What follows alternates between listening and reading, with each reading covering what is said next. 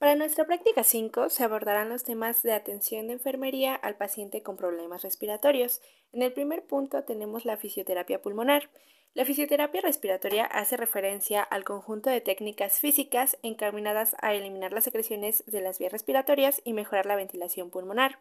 La rehabilitación respiratoria tiene como objetivo facilitar la eliminación de las secreciones traqueobronquiales y secundariamente disminuir la resistencia de la vía aérea, reducir el trabajo respiratorio, mejorar el intercambio gaseoso, aumentar la tolerancia al, ejercicio y mejorar la calidad de vida.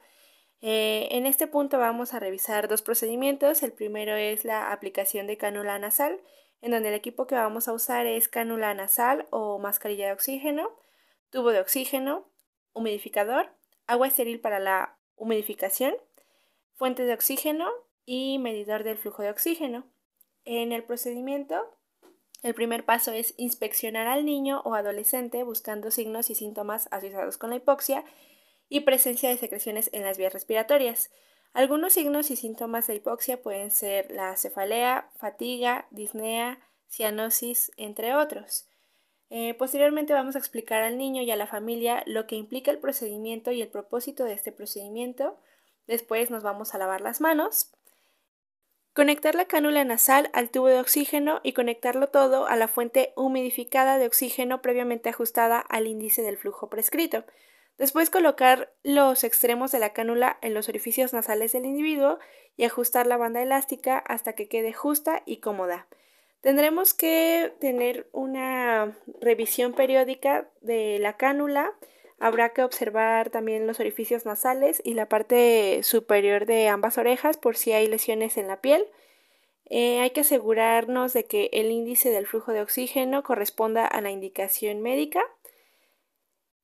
y inspeccionar si el enfermo eh, tiene alivio de los síntomas relacionados con la hipoxia. En cuanto a la administración de oxígeno por mascarilla, es un tipo de oxigenoterapia que está indicado para eh, pacientes que requieren de una alta concentración de oxígeno. Llega a ser cerca del 100% si se cuenta con reservorio. Eh, esta mascarilla se debe colocar eh, sobre la nariz y la boca del paciente y el procedimiento va a ser similar al anterior. Hay que inspeccionar al niño o adolescente buscando signos y síntomas asociados con la hipoxia, explicar al niño y a la familia el procedimiento, lavarse las manos, conectar eh, todo el equipo a la fuente de oxígeno, agregando agua bidestilada al borboteador del aparato que proporciona el oxígeno antes de administrarlo al paciente. Hay que tener el frasco hasta dos tercios de su nivel y poner el flujo de oxígeno en el volumen deseado y podemos colocar al paciente en una posición cómoda como Fowler o semi-Fowler para facilitar su respiración. Tendremos que revisar el equipo de manera periódica y también eh, estar revisando eh, el estado de la piel, que no existan lesiones e inspeccionar si el enfermo tiene alivio en la en los síntomas relacionados con la hipoxia.